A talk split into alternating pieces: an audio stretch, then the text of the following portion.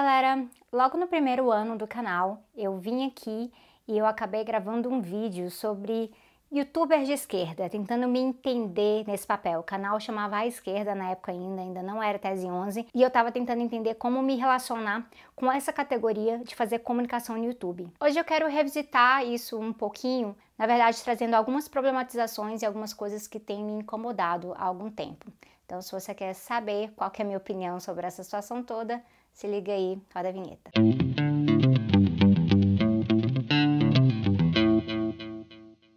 No começo eu demorei a aceitar essa etiqueta, né, esse rótulo de ser youtuber. Depois eu fui entender que se eu estou fazendo comunicação no YouTube e sou considerada uma criadora no YouTube, faz todo sentido youtuber.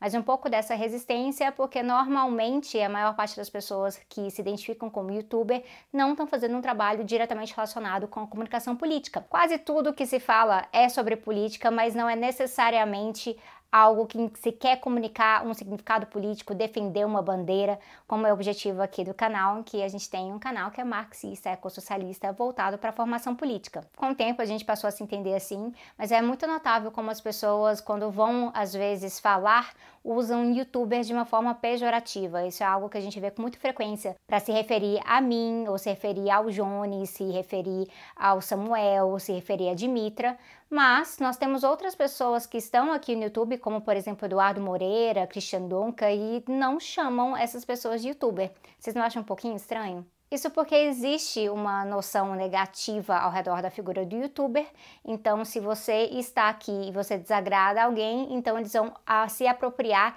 dessa noção negativa. E a outras pessoas eles vão tratar de outra forma. Eu acho que é interessante pontuar isso porque a gente vê ainda um certo preconceito na esquerda com quem está no YouTube, especialmente quem está no YouTube falando às vezes com estética, com uma linguagem um pouco mais jovem, tentando se conectar com uma outra parte do público, ah, especialmente um público menos acadêmico. Eu acho interessante como isso me afeta, apesar de eu ter um pé na academia, meu público aqui é muito diverso. Vocês têm todas as idades, ah, estão na faculdade, vocês nunca terminaram o ensino médio, vocês têm pós-doutorado, vocês são médicos, vocês são manicure empregadas domésticas, pedreiros.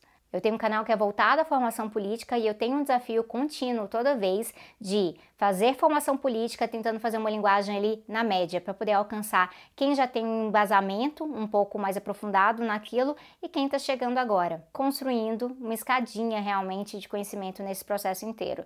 É, para isso que o Tese 11 existe, o meu livro mais recente também trata dessa forma, mesmo sabendo que de vez em quando a conversa vai ter que ficar um pouco mais densa realmente, mas não é para ser assim o tempo inteiro. Mas como eu trabalho com várias redes, eu trabalho aqui com o YouTube, eu trabalho com o Twitter, eu trabalho com o Instagram, recentemente fui para para lá na Twitch, então vocês podem seguir também quem se interessa para pe pegar a versão da Sabrina Streamer, então twitch.tv barra tese 11.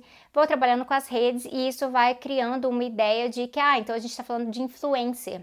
Influencer seria essa outra categoria, né? Uma pessoa que é influenciadora, que trabalha com isso, trabalha influenciando outras pessoas. Mas eu tenho uma certa resistência com essa etiqueta também essa é muito mais do que com a de youtuber. Tem duas razões, basicamente. Uma delas é que a maior parte das pessoas que trabalham com influência no mercado digital trabalham exatamente com isso, com o mercado digital.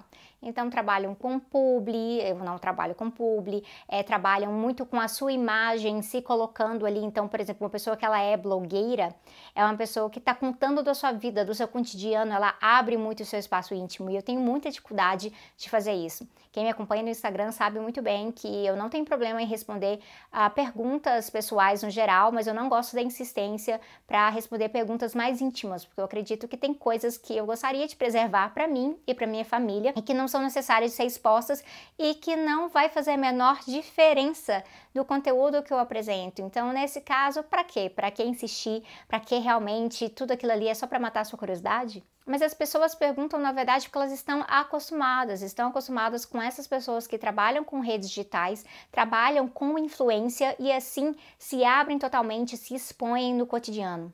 Isso é algo que eu tive que aprender a fazer até um certo nível. Antes de eu começar a trabalhar com redes digitais, eu tinha um Instagram fechado, com quase nenhum seguidor. Eu era muito seleta na, na minha companhia digital no geral e eu nem gostava de Twitter e nada disso. Então é bem difícil, na verdade, imaginar que aquela Sabrina hoje está fazendo isso aqui da vida. Mas aconteceu. E é uma dessas questões que a gente enfrenta o tempo inteiro. O que, que é estar tá fazendo um trabalho sério sobre política, um trabalho engajado, um trabalho militante também, e também ter que equilibrar essa parte de ser ser humano, de ser uma pessoa que tem uh, qualidades, uma pessoa que tem defeitos e que a gente deveria ser um pouquinho, um pouquinho mais aceito dessa forma, ter um pouquinho mais de tolerância para isso. Esse equilíbrio de que eu não trabalho com a minha imagem, a minha imagem faz parte da ferramenta de comunicação, mas não é o central para mim. Então, encontrar esse equilíbrio de expor parte da minha imagem, mas não ser a minha imagem o centro da situação, isso é bem difícil. E aí a gente vai ter tanto as pessoas que exigem que a gente se exponha o tempo inteiro, tanto as pessoas que acham absurdo quando a gente posta uma coisinha pessoal. Não, é para ser uma maquininha de fazer análise política, uma depois da outra. Meu Deus, você postou uma selfie, que absurdo. E aí é muito esquisito, porque ao mesmo tempo é uma pessoa que segue várias blogueiras que só postam selfies. Mas é porque tentam colocar a gente numa caixinha. E essa tentativa de colocar na caixinha, ela pode ser uma tentativa inocente, faz parte do processo, ou como mencionei antes, uma forma de realmente estar tá tratando a gente de uma forma negativa, como tratam a gente de youtuber, blogueirinha, blogueirinho, de um jeito realmente pejorativo para menosprezar o trabalho que é feito aqui. Isso acaba menosprezando muito o trabalho invisível também. Para fazer um vídeo, uh, dependendo do tipo de vídeo, vai ter pesquisa de 10 horas, de 20, de 30, de 40, vai ter problemas de gravação, e aí vem a edição, e aí vem a assessoria, vai vindo um suporte. Hoje em dia, graças ao Apoia-se, ah, especialmente mesmo, é o Apoia-se que faz isso acontecer, eu consigo ter uma mini, mini, mini equipezinha que me permite ampliar o trabalho, por exemplo, tá na Twitch agora, isso só existe porque a gente tem a Ioná, uh, isso só existe porque tem o Vitor, isso só existe porque tem o Roju. Então, é, essa é uma questão que a gente vai vendo que é trabalho, é trabalho, tem uma cadeia produtiva envolvida nesse processo inteiro. Mas o pessoal às vezes se confunde quando vem algum outro youtuber ou algum outro influencer que não faz a sua própria formação política, que não investe nisso, ou que reproduz ideias uh, de direita, ideias liberais e saem dando opiniões muito pouco embasadas. Aí tá vendo? Isso é coisa de youtuber. E aí isso se confunde com as pessoas que são youtubers, as pessoas que trabalham com esse tipo de comunicação digital e estão fazendo um trabalho sério. Eu sei que parece que eu estou simplesmente falando nem todo youtuber, mas eu estou falando nem todo youtuber. Esse é um dos casos em que a generalização ela não corresponde à essência da maioria. A gente simplesmente está misturando a categoria de ocupação e completamente ignorando que o conteúdo é extremamente diverso aqui nessa rede. Mas tem uma outra razão para eu rejeitar esse rótulo com mais força, e eu já falei dele uma vez. A gente teve uma mesa com youtubers ali no aniversário do Marcos, na Boitempo, quando antes da pandemia, uma enorme aglomeração quem diria? E nessa mesa tava Débora, tava eu, tava Jones, tava Humberto, tava Lari. E foi muito bom estar com essas pessoas. E numa hora, uh, respondendo uma das perguntas, eu tentei explicar um pouquinho o que, que me incomoda nessa questão da figura do influencer. Várias vezes, quando dou entrevistas, eu sou tratada essa influencer, é uma influenciadora, porque também meio que já virou uma categoria de trabalho, mas a palavra em si me incomoda. Mistura um pouco com quem trabalha diretamente com a sua imagem, que eu não acredito que é o meu caso, e mistura um pouco com uma ideia um pouco vertical de influência, que você tem uma pessoa ali no topo, ela vai influenciando os outros uh, digitalmente e aí vai fluindo dessa forma. Isso tende a gerar certos personalismos. Eu sei com certeza que a gente não incentiva esse personalismo diretamente, mas toda vez que alguém reproduz algum personalismo uh, de volta em relação a gente, o pessoal quer culpar a gente. Ah, vocês e o seu fandom, e aí vai ficando uma coisa pejorativa. Ah, parece que tem um influencer aqui em cima e um monte de gente totalmente acrítica embaixo, então isso ofende a própria audiência do processo, ofende vocês. E a gente não pode deixar que essa seja a perspectiva. Para aquela pessoa que tem uma crítica, às vezes uma crítica contundente, ou simplesmente odeia gratuitamente, gratuitamente, tem ranço, tem ressentimento, seja lá qual, qual que seja o afeto nesse caso, que elas não se utilizem dessa visão deturpada, estereotipada do tipo de relação que a gente tem que construir aqui. E para mim, a relação não pode ser uma relação vertical. Não pode ser uma relação em que eu sou a comunicadora e vocês recebem e passam adiante. Eu tenho pavor disso me lembrar algumas coisinhas em relação à educação bancária. Então, a crítica que o Paulo Freire fazia a essa modalidade de ensino.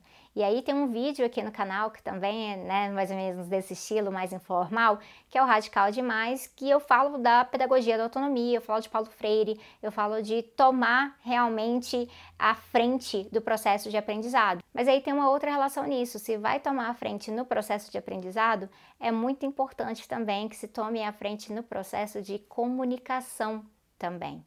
Então, em vez de ser influenciadora, eu prefiro ser multiplicadora. É esse o trabalho que eu quero fazer aqui. Eu não quero que, uh, que dependam de mim.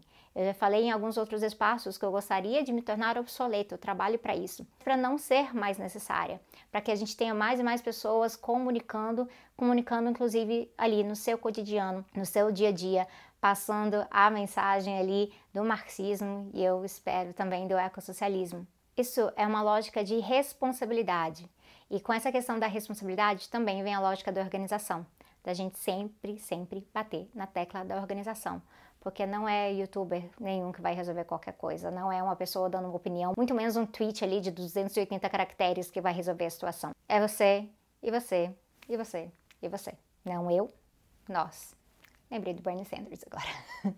Por isso, nesse vídeo eu quero deixar um pedido, humanização de quem está dos dois lados da tela, para que a gente possa se entender como seres humanos que têm demandas divergentes, que não são maquininhas, ah, não são maquininhas nem de produzir nem de reproduzir, mas a gente está em diálogo, a gente está construindo algo aqui e tentar evitar essa fetichização que às vezes rodeia um pouco esse meio das redes sociais, em que há uma objetificação e até mesmo de tentar colocar num, num novo patamar, colocar num pódio, isso pode ser muito perigoso. Assim como é muito perigoso querer colocar todo o peso do que está acontecendo em cima das costas de alguns poucos comunicadores, que até hoje ainda temos muito pouco alcance, mas vocês ajudam a construir esse alcance. Nunca, nunca subestimem o poder do seu compartilhamento, do seu comentário. Eu sei que é chato, a gente repete isso toda vez, mas nunca subestime o poder de você estar tá divulgando o trabalho de alguém que você curte, porque certamente